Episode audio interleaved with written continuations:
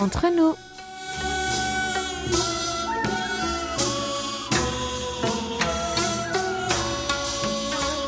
Mes très chers amis, bonjour ou peut-être bonsoir. Quel que soit le lieu où vous vous trouvez, l'heure d'être entre nous est arrivée. Annyeonghaseyo. Cette édition du 16 décembre a été préparée par votre trio de lutins, Hayong à la réalisation, Maxime et Elodie au micro. Tombe la neige, tu ne viendras pas ce soir. Tombe la neige et mon cœur s'habille de noir. Ce soyeux cortège tout en larmes blanches, l'oiseau sur la branche pleure le sortilège. Salvatore Adamo chantait cela en 1976. Tombe la neige, une chanson faite pour le temps actuel sur Séoul, où la neige a été au rendez-vous mardi. Une chanson qui existe aussi en coréen et parfaite pour les balades en voiture sur les routes enneigées. Vous aimez l'aventure? Accroche ta ceinture, Arthur. Préparez vos bagages et embarquez sur nos ondes pour les prochaines 40 minutes de bonne humeur. Nous vous offrons un billet pour le bonheur. Décollage immédiat, PNC aux portes, armement des toboggans, vérification de la porte opposée, nous faisons escale au pays du matin clair. Aujourd'hui, nous voyageons comme d'habitude entre nous.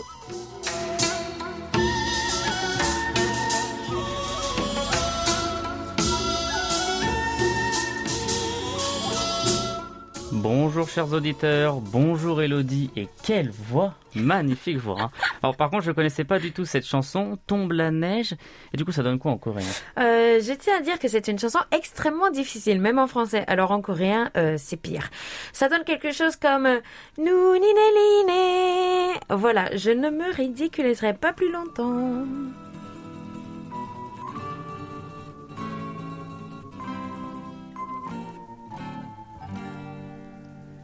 눈이 내리네 당신이 가버린 지금 눈이 내리네 외로워지는 내 마음 Oh, merci Hayong pour cet extrait musical. Elodie, du coup, laissons faire les professionnels. Je veux pas que la neige se transforme en pluie parce que tu chantes comme une casserole. Toi, tu vas entendre parler de ma casserole, tu vas voir. Alors, euh, sinon, du côté du personnel de votre service radio préféré, sachez que nous avons commencé à nous réunir pour préparer nos émissions spéciales. Réunion, enregistrement des inserts, tout en gardant nos masques. Et puis, petit repas de fin d'année pour apprendre à nous connaître et profiter d'un moment de convivialité. Tout à fait. Nous réalisons même un échange de cadeaux parce que chez nous, c'est déjà Noël. Oui, mais malheureusement, situation corona oblige, nous ne nous réunissons pas en grand nombre pour une soirée arrosée comme auparavant, nous nous sommes divisés par petits groupes et déjeunons ensemble tranquillement. Il y a une semaine, nous nous sommes réunis dans un resto chinois et ce mercredi, le poisson grillé était un délice. Vous avez pu voir tout ça sur Facebook notamment. Maintenant, je me demande bien ce que mangera le groupe de la semaine prochaine. Oh, je peux revenir la semaine prochaine, dis Hayong, s'il te plaît. Tant que ça se mange, hein, moi, tout me va. Et vous, chers auditeurs, votre menu de fin d'année est-il déjà prêt? Pour les étrangers vivant à Séoul, il est difficile de fêter Noël comme à la maison, par exemple. Mais cette année, les bûches de Noël sont populaires à Séoul et il devient facile d'en trouver. Un petit peu de consolation, à défaut de célébrer en famille les fêtes de fin d'année, autant avoir un bon gâteau au chocolat.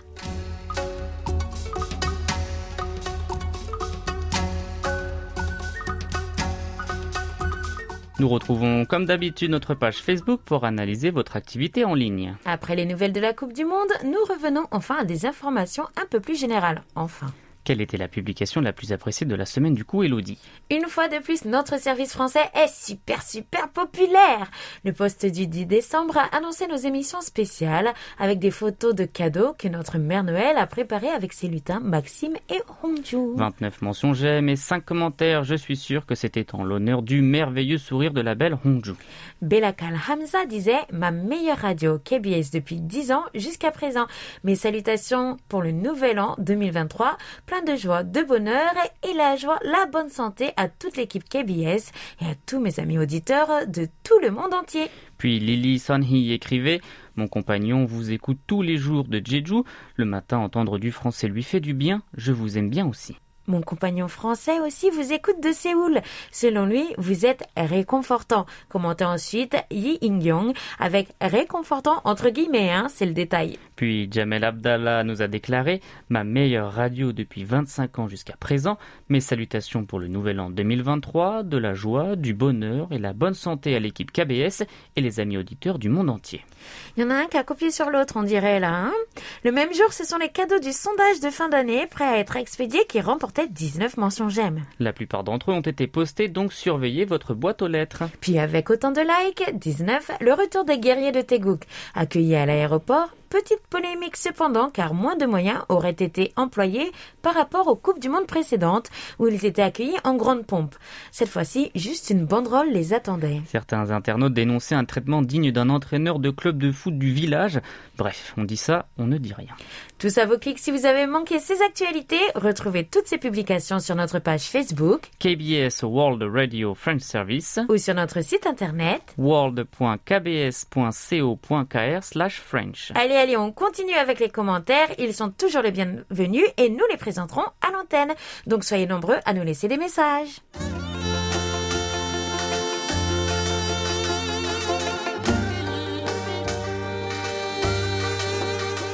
À votre écoute. Allez, cette fois-ci, c'est la bonne. Une question de la semaine qui vous a fait réagir. Vous étiez nombreux, il a donc fallu sélectionner. Félicitations ma chère. Alors, quelle était la question proposée du 2 au 8 décembre qui a poussé nos auditeurs à la réflexion? On a tous une deuxième équipe préférée, un pays favori. Si vous deviez encourager une nation qui n'est pas la vôtre lors d'une compétition internationale, laquelle serait-ce? Dites-nous dans les moindres détails pourquoi vous aimez ce pays. Voici la réponse de Thomas Beck de Bolène. Une deuxième équipe, j'encouragerais la Corée du Sud, parce qu'elle n'a jamais été loin. Les grandes équipes ont déjà leur Coupe du Monde. Les Coréens ont fait de leur mieux lors de cette compétition. Ils ont été courageux. J'ai suivi tous les matchs, mais en temps normal, pour le local que je ne suis pas trop, j'aimerais bien que la France l'emporte, sa troisième Coupe du Monde. Ce n'est pas sûr. J'aime beaucoup ce pays parce qu'il m'a reçu en 1967. J'ai un très grand respect. Puis la vie n'est pas si mal. Les régions sont très variées. Puis mes ancêtres sont bretons. Je pense que je ne pourrais pas vivre dans un autre pays, même dans mon île natale. Et à l'heure où nous enregistrons cette émission, la France est en finale de la Coupe du Monde, les amis. On croise les doigts pour dimanche. En tout cas, Thomas, concernant les guerres de Teguc, c'est un soutien plein de reconnaissance, je trouve. C'est intéressant car, euh, alors qu'il n'était pas précisé Coupe du Monde, vous avez tous choisi uniquement cet événement sportif et le football, peut-être parce que c'est d'actualité, alors qu'il y a l'escrime, le tir à l'arc, le judo, plein d'autres compétitions sportives internationales et de grande envergure, notamment les JO qui seront bientôt à Paris. Et puisqu'on parle du loup, je tiens à dire que lors de cette compétition, j'ai soutenu tout au long le Maroc. Mais malheureusement, ils sont tombés contre la France et là, il fallait choisir. La question n'était pas aussi fermée qu'elle en avait l'air. Mais bon, nous continuons avec Paul Jamet qui justement se révolte contre cette manifestation. En réponse à votre question, je dirais pour faire court que les seules équipes de football qui méritent d'être soutenues sont celles qui ne participent pas à la Coupe du Monde 2022 au Qatar. Cette Coupe du Monde n'a strictement aucun sens. On vend du rêve aux gens alors qu'il s'agit plutôt d'un cauchemar et ils en oublient ainsi l'essentiel.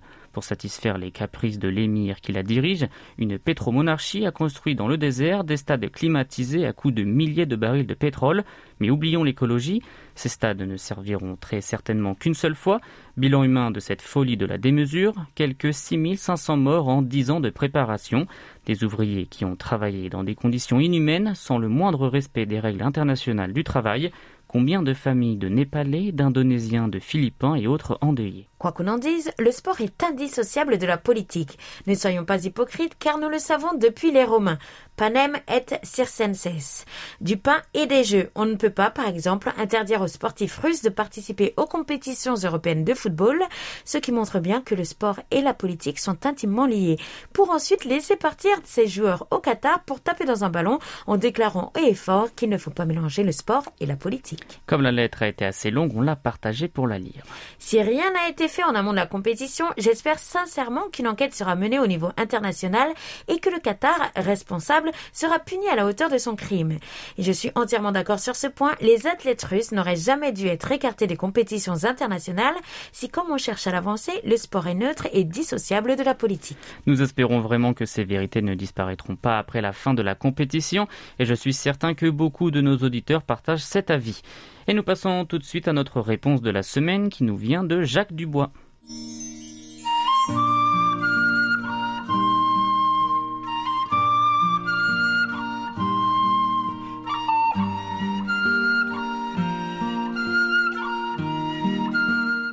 J'avoue ne pas être un amateur forcené de football. De temps en temps, j'écoute les résultats de l'équipe de France, mais sans plus. Votre question est difficile. Quel deuxième pays supporter? Je suis depuis longtemps auditeur de la KBS, alors vous vous doutez bien que j'encourage l'équipe de la Corée du Sud. Là où il pourrait y avoir un problème, c'est si la Corée du Sud affrontait la France. Grand dilemme. Autre solution, supporter un autre pays, mais là le choix est vaste. Alors que le meilleur gagne ou que le moins bon perde?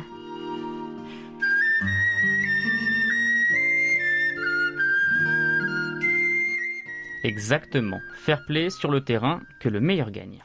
Merci pour vos réponses les amis. Continuez à nous envoyer, à participer. Restez avec nous jusqu'à la fin de l'émission pour connaître la nouvelle question de notre rubrique à votre écoute.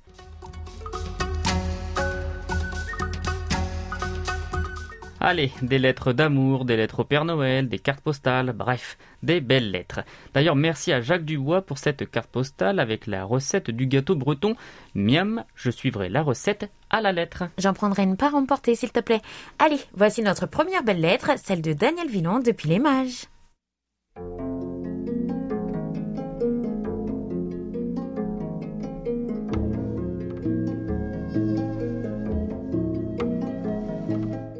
Bonjour, cher service français de la KBS. Décidément, Elodie est incroyable. Elle trouve toujours un prénom qui rime avec sa phrase de présentation. Si mon oreille ne m'a pas trompé, il m'a semblé entendre Maxime appeler Elodie Nouna. Si c'est le cas, Maxime se sent vraiment à l'aise désormais dans les studios du service français.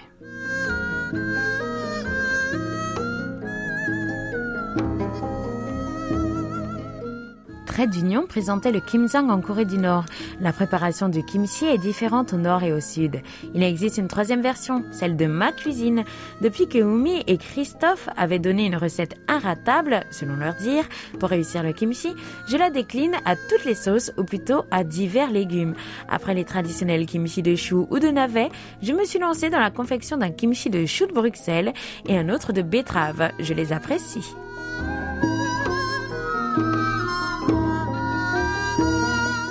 Par contre, les autres goûteurs trouvent le kimchi de chou de Bruxelles original ou intéressant, mais ne se resservent pas. Quant au kimchi de betterave, il faut apparemment lui laisser plus de temps de macération. Je n'y ai pas encore goûté. Prenez bien soin de vous. Amicalement, Daniel.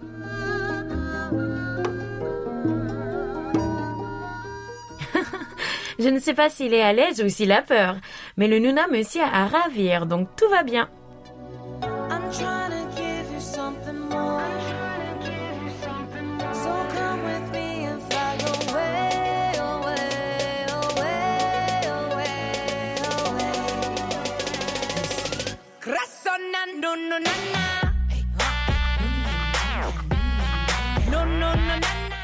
Alors si toi Elodie tu trouves toujours un prénom qui rime avec la phrase de présentation, Hayang elle, elle est forte pour chercher les chansons qui parlent de tous les sujets qu'on traite.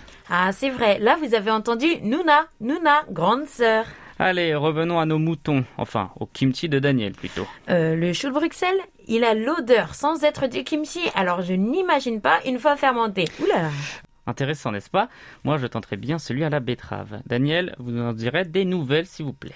Merci beaucoup pour votre lettre. À vos crayons, à vos plumes, à vos claviers, à vos stylos, à vos magnétos et à la semaine prochaine pour de belles lettres à venir.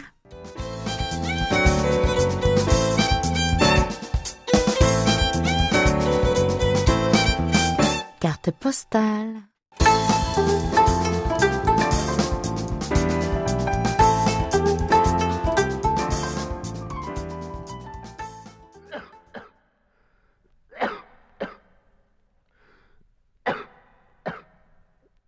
Achum par-ci, achum par-là.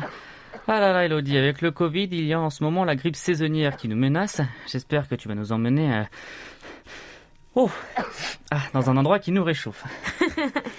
Oh là là, toi tu nous couvres quelque chose. Hein. J'espère que tu as pris des médicaments et puis des vitamines aussi. Bah justement, j'ai tellement de médicaments que je ne sais plus quoi et quoi. Bon, bah j'ai la solution à ton problème, mon petit Maximus.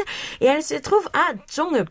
Jamais entendu parler? Eh bien moi non plus, jusqu'à ce que je décide de visiter au hasard cette ville du sud-ouest que je ne connaissais pas. Tu as décidé de partir à l'aventure comme ça? Tu avais besoin d'évasion, je suppose, et oui, les vertes campagnes viennent à manquer quand on vit à Séoul. À la base, je comptais partir à Pouan, observer les salines, mais tous les billets étaient pris. Alors, en regardant le long tableau des départs de la gare routière de Séoul, le Gosokbos communal, mon ami et moi avons décidé de prendre celui qui partait le plus tôt. Ça s'est avéré être Jongup. Et nous mettions 2h30 environ avant destination, juste le temps d'une sieste. Et pendant qu'Elodie dort, sachez que Jongup est une ville de la province de Jola du Nord, une région réputée pour sa cuisine et son délicieux kimchi. Du coup, miam, j'ai hâte d'arriver.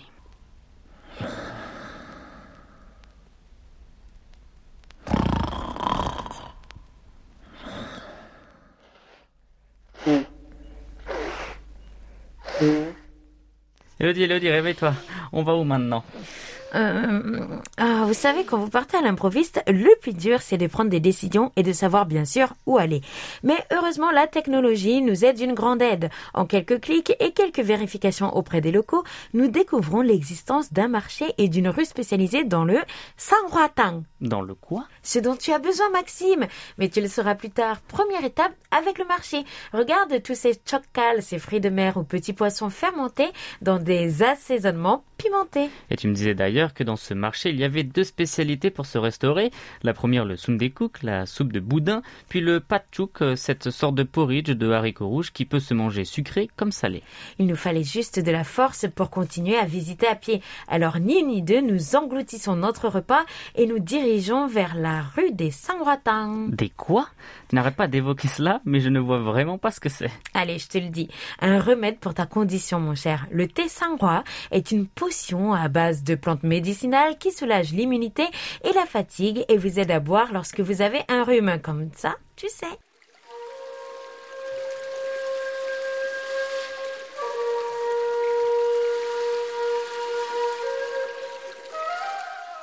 보숙지황, 백작약, 황기, 산약, 곽향, 당기, 진피, 대추, 헛개나무, 창궁, 건강, 계피, 산사, 오카피, 헛개나무, 갈근, 화자, 백화, 용안육, 신곡, 맥가, 감초, 뽕나무, 둥충나무, Wow, alors j'ai rien compris à ce que tu viens de dire, Elodie. C'est quoi tout ça Eh ben, c'était pas du tout une prière, c'est la liste des ingrédients servant à la confection de ce précieux remède. Nous nettoyons les précieux médicaments à base de plantes médicinales qui sont bons pour le corps et les mettons directement dans le chaudron et les vendons avec fierté.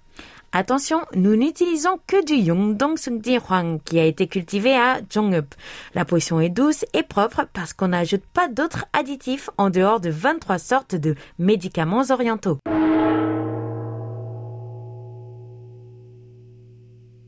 Voilà ce qui est écrit au centre de la rue qui est entièrement dédié à ce thé. Enfin, thé, si on dit cha, mais plus vu comme une soupe si on dit tang. Mais il y a une différence euh, du coup? Eh bien, l'un est plus concentré que l'autre. L'un sert vraiment de médicament, tandis que l'autre est une décoction un peu épicée.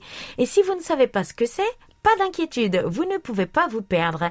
Dès que vous vous rapprochez de la rue, vous sentez les effluves à plus de 200 mètres. Et comme tu disais, c'est multiplié par 10 au moins, puisque les magasins ne sont que des salons de thé spécialisés. Certains offrent des snacks avec d'ailleurs, et d'autres non. C'est servi non pas dans une tasse, mais dans un récipient en pierre vêtu d'un couvercle qui vous rappelle une minuscule marmite. Oui, parce que c'est cuit dans une marmite à la manière traditionnelle. Attention, Juisang, c'est brûlant. Non, c'est même plus chaud que brûlant. Je vous conseille donc de manger ce qui est à l'intérieur et ensuite de boire cuillère par cuillère. Ah, bah comme une soupe quoi. Et ensuite, vous devriez sentir la chaleur monter, puis l'énergie vous traverser le corps. Bon, Maxime, puisque tu en connais les vertus et les effets, tu n'as plus qu'à t'y rendre et soigner ce début de je ne sais quoi. Ah mais bien sûr, mais je dégusterai ça avec modération, car Hayon craint que je tombe dans le chaudron comme Obélix. T'inquiète, avec ta taille, tu peux pas rentrer dedans. Bois toute la potion et ressors avec des pouvoirs Hmm, Ça marchera pas. 쌍화탕은 음양구호 용약이라고 동의보감에는 나와 있습니다.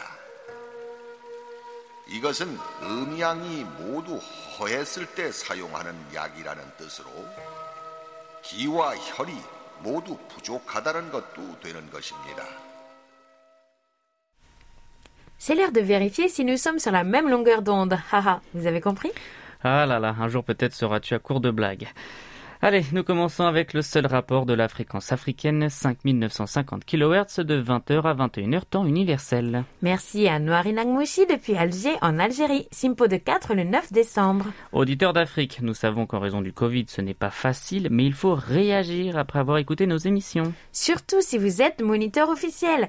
Nous annoncerons d'ailleurs les noms des nouveaux moniteurs officiels pour l'année 2023 dans la prochaine émission. Puis place au rapport papier reçu de la fréquence européenne 6145 kHz de, de 19h à 20h temps universel.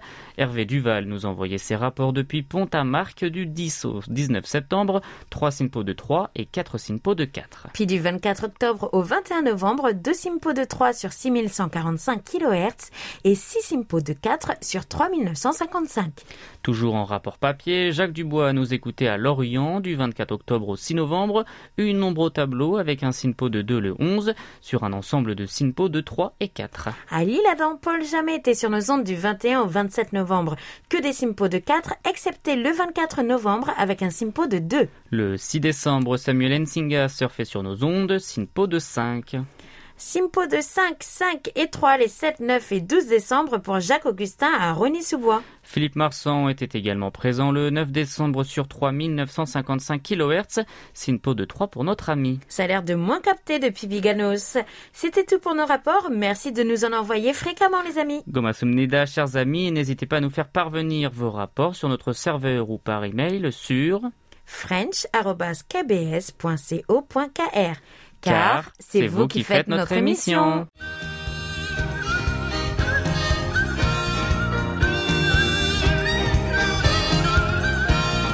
Un regard sur la Corée.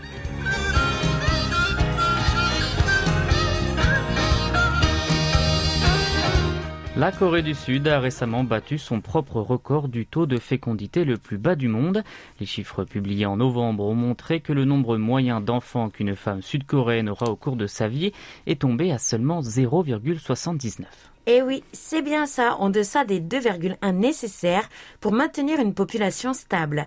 À noter que le taux est en baisse dans d'autres nations développées, comme aux États-Unis, qui est à 1,6 et au Japon à 1,3, qui ont eux aussi signalé leur propre taux le plus bas jamais enregistré. Et cela signifie des problèmes pour un pays dont la population vieillit et qui fait face à une pénurie imminente de travailleurs pour soutenir son système de retraite. Bref, le sujet est vaste. Pour beaucoup, le problème est généralement imputé à des facteurs économiques qui ont empêché les jeunes d'avoir des familles, les prix élevés de l'immobilier, le coût de l'éducation et une plus grande anxiété face à un avenir incertain. Mais le mieux, pour creuser le sujet, ça serait d'accueillir notre enquêteur en fait de société qui nous en dira plus sur la question. Salut, Franck Mes très chers collègues, bien le bonjour et salut à nos chers auditeurs. Cette semaine, comme vous l'avez certainement déjà compris, nous allons parler de la natalité en Corée du Sud, de son histoire passée à sa crise actuelle en essayant de comprendre les enjeux pour ceux qui refusent d'avoir une famille et ceux qui embrassent ce désir naturel dans une société, paradoxalement, autant hostile aux enfants qu'à leurs parents. Bref, à la fin de cette émission, vous saurez tout de ce qu'il y a à savoir sur le sujet. Allez, c'est parti, maestro, envoyez la musique.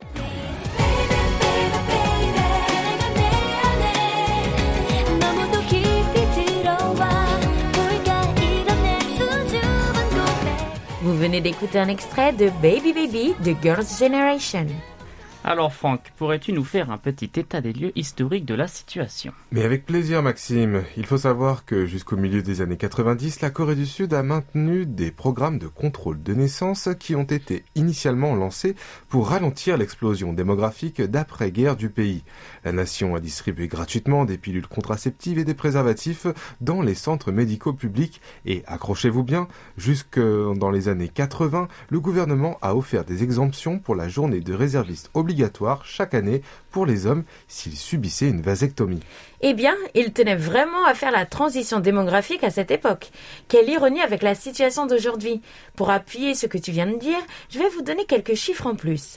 Les données des Nations Unies montrent qu'une femme sud-coréenne a en moyenne donné naissance à environ 4 à 6 enfants dans les années 50 et 60, 3 à 4 dans les années 70 et moins de 2 au milieu des années 1980. Et la population a diminué pour la première fois en 2021, alimentant l'inquiétude qu'une population en déclin puisse gravement nuire à l'économie, la dixième au monde actuellement, en raison d'une pénurie de main-d'œuvre et de l'augmentation des dépenses sociales à mesure que le nombre de personnes âgées augmente et que celui de contribuables diminue. Le président Yoon Suk-yeol a ordonné aux décideurs politiques de trouver des mesures plus efficaces pour résoudre le problème.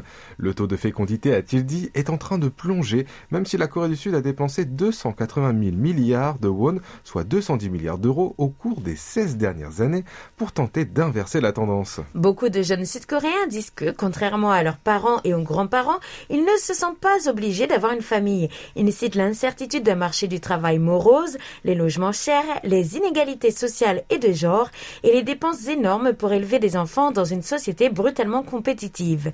Les femmes se plaignent également d'une culture patriarcale persistante qui les oblige à s'occuper d'une grande partie de la garde des enfants tout en subissant de la discrimination au travail. En un mot, de plus en plus de Sud-Coréens pensent que leur pays n'est pas un endroit facile à vivre et ils croient que leurs enfants ne pourront pas avoir une vie meilleure que la leur et se demandent donc pourquoi ils devraient prendre la peine d'avoir des bébés.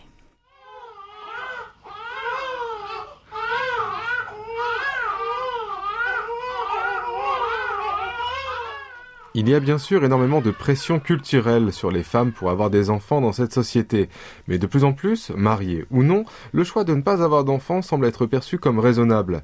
Ainsi, l'idée de devenir DINK ou Double Income No Kids, ce qui signifie être en couple sans enfants, fait son chemin au pays du matin clair. Eh oui, car le mariage, l'accouchement et la garde des enfants exigent trop de sacrifices pour les femmes dans une société patriarcale, en particulier au cours de la dernière décennie. Il existe une attente sociale persistante selon laquelle le père se sacrifie pour l'entreprise et la mère soutient la famille, même si elle travaille également. Pour tout vous dire, je connais tellement de couples où les femmes gagnent en fait plus d'argent que les hommes, mais quand elles rentrent à la maison, ce sont elles qui doivent faire le ménage, s'occuper des enfants et apporter un soutien émotionnel au mari. Effectivement, il y a aussi le monde de l'entreprise en Corée du Sud qui est souvent très dur avec la parentalité.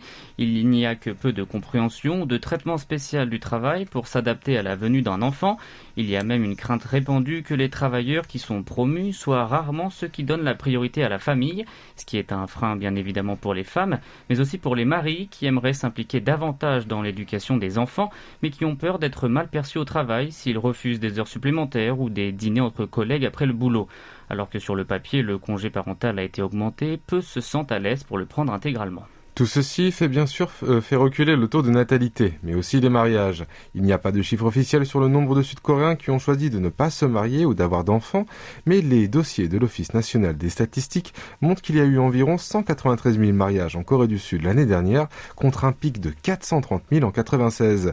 Les données du COSTAT montrent également qu'environ 260 600 bébés sont nés en Corée du Sud l'année dernière, contre 691 200 en 96 et un pic de 1 million en 71.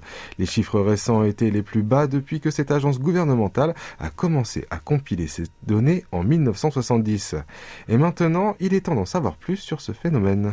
Kang Han-byul, une graphiste de 33 ans, interviewée par l'agence de presse AP, a décidé de rester célibataire et pense que la Corée du Sud n'est pas un bon endroit pour élever des enfants. Elle a cité la frustration suscitée par les inégalités entre les sexes, les crimes sexuels numériques généralisés ciblant les femmes, tels que les caméras espions cachées dans les toilettes publiques, et une culture qui ignore ceux qui militent pour la justice sociale. Kang s'inquiète aussi de l'énorme somme d'argent qu'elle dépenserait pour les cours particuliers de tout futur enfant afin de les empêcher de prendre du retard dans une nation obsédée par l'éducation. Pour finir, cette trentenaire a déclaré qu'elle pourrait envisager le mariage lorsque la société sud-coréenne deviendra plus saine et accordera un statut plus égal entre les femmes et les hommes. Et la société sud-coréenne désapprouve toujours ceux qui restent sans enfants ou célibataires, certains les qualifiant d'égoïstes et leur demandant de payer plus d'impôts, d'autres pensent que c'est dans l'ordre naturel des choses pour l'humanité de se marier, de donner naissance à des enfants, surtout quand on voit ces jours-ci de plus en plus de jeunes femmes en âge de procréer marcher avec des chiens dans des poussettes et prétendent qu'elles sont leurs mamans. L'envie de maternité est criant dans ce genre de cas, mais beaucoup ne franchissent pas le pas.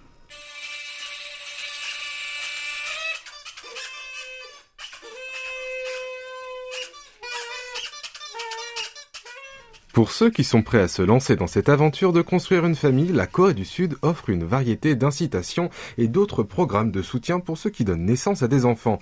C'est le moment de prendre des notes si vous comptez fonder une famille ici. Alors, voyons ça en détail. Pour commencer, il y a la Cookmin Happiness Card, c'est bien cela? Tout à fait, c'est une prise en charge des frais médicaux de grossesse et d'accouchement à hauteur de 1 million de won, soit 727 euros. Il y a aussi, à partir de 3 mois de grossesse, une carte prépayée pour les frais de transport pour les femmes enceintes à Séoul de 700 000 won ou 510 euros. Et à partir de début 2023, si on postule, on pourra recevoir des paniers de produits agricoles bio-éco-responsables. Et ça, c'était la partie avant l'accouchement. Pour le reste, la somme dépendra de votre arrondissement de résidence, mais on vous en présentera dans nos exemples une moyenne générale. Vous allez donc pouvoir bénéficier d'un bon d'achat de 2 millions de won ou 1450 euros après l'accouchement pour acheter tout ce qu'il faut pour le bébé, 200 000 won ou 150 euros comme marque de félicitations de votre arrondissement de résidence, 300 000 won soit 218 euros pour les soins postpartum. Et ce n'est pas tout, une allocation de garde d'enfants mensuelle de 200 000 won ou 145 euros pour les enfants de moins de 12 mois et qui tombe à 100 000 won ou 72 euros pour les enfants de plus de 24 mois. Et aussi une allocation pour enfants de 100 000 won ou 72 euros par mois jusqu'à l'âge de 8 ans et par enfant. Vous pourrez également avoir droit à un soutien mensuel du gouvernement pendant les 12 premiers mois de 700 000 won ou 510 euros en 2023, qui passera à 1 million de won ou 723 euros en 2024. Et si la maman est freelancer, elle touchera une allocation d'accouchement de 500 000 won ou 363 euros pendant 3 mois. Et pour conclure, une réduction de votre facture d'électricité de 30% vous sera également accordée. Bien sûr, il y a encore différents paliers, différentes aides si vous avez plusieurs enfants, comme pour l'accès au HLM et le paiement des frais universitaires de vos enfants à partir de 3. Avant d'enchaîner, écoutons un extrait d'École buissonnière chanté par les jumeaux Liang Hyun Liang Ha.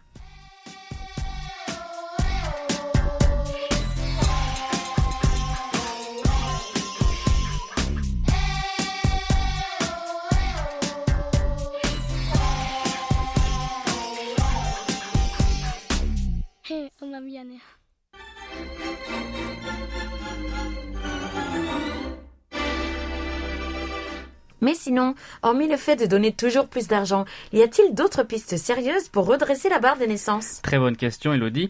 Comme tu le sais, on attend souvent des couples mariés en Corée du Sud qu'ils donnent des enfants à la nation. Cependant, la société désapprouve toujours aussi fortement les parents célibataires. Par exemple, la fécondation in vitro n'est quasiment jamais proposée aux femmes célibataires selon les chiffres officiels des hôpitaux. Ici, il y a toujours une approche très puritaine des mères célibataires. C'est comme si elles avaient fait quelque chose de mal en tombant enceintes hors mariage. C'est vrai ça. Pourquoi faudrait-il nécessairement que ce soit dans le cadre d'un mariage que l'on puisse élever un enfant? Pendant ce temps, les couples dans des partenariats non traditionnels sont également confrontés à la discrimination. La Corée du Sud ne reconnaît pas le mariage homosexuel et la réglementation rend difficile l'adoption pour les couples non mariés. Pour finir, on pourrait dire que la Corée du Sud a tout intérêt à revoir sa conception profonde de la famille, et pas seulement du point de vue des hommes par rapport aux femmes, mais aussi sur différents types de familles qui pourraient émerger ici, ou encore sur la priorité travail versus famille, mais aussi le poids du collectif qui écrase les individus. Bref, il y a du pain sur la planche. Mais en un mot, si le puritanisme des mœurs coréennes traditionnelles laissait les nouvelles générations faire évoluer les choses naturellement, en exprimant ce qu'elles veulent vraiment faire au fond d'elles, à moment-là, peut-être la Corée du Sud pourrait bien finir par trouver un nouvel équilibre. Eh bien, Franck, merci de nous avoir éclairé sur la natalité au pays du matin clair. Merci aussi à nos chers auditeurs d'être restés en notre compagnie. Prenez bien soin de vous et rendez-vous la semaine prochaine pour un nouveau numéro d'un regard sur la Corée dans lequel nous fêterons Noël. 감사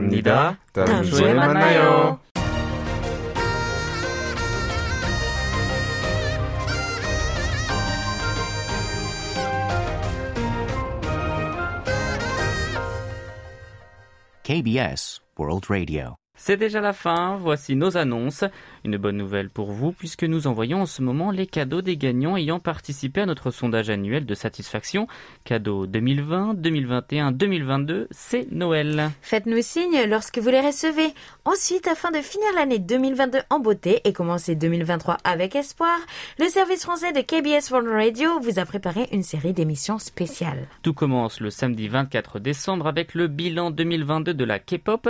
Ce dernier a été réalisé grâce au sondage mené à la fin de l'automne en ligne auprès des auditeurs des quatre coins du monde. Ensuite sont programmés le samedi 31 les 10 actualités les plus marquantes de l'année 2022 et les mois, les mois et moi, notre émission spéciale Adieu 2022, Bonjour 2023.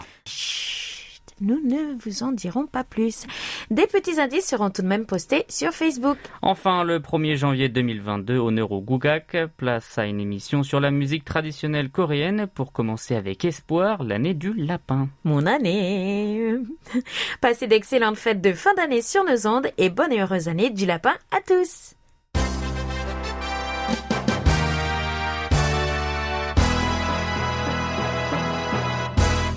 Félicitations à Kalissa Audrey qui répondait à la question du 2 au 8 décembre.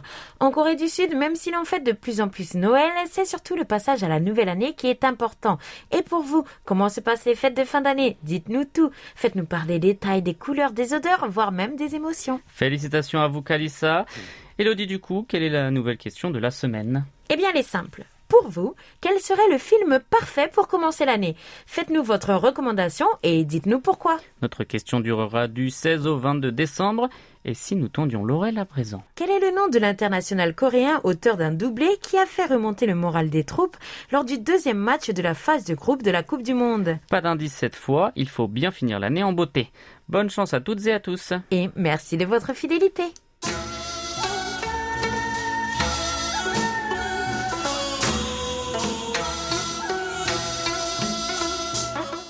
Chers amis du bout des ondes, j'espère que vous avez fait un agréable voyage.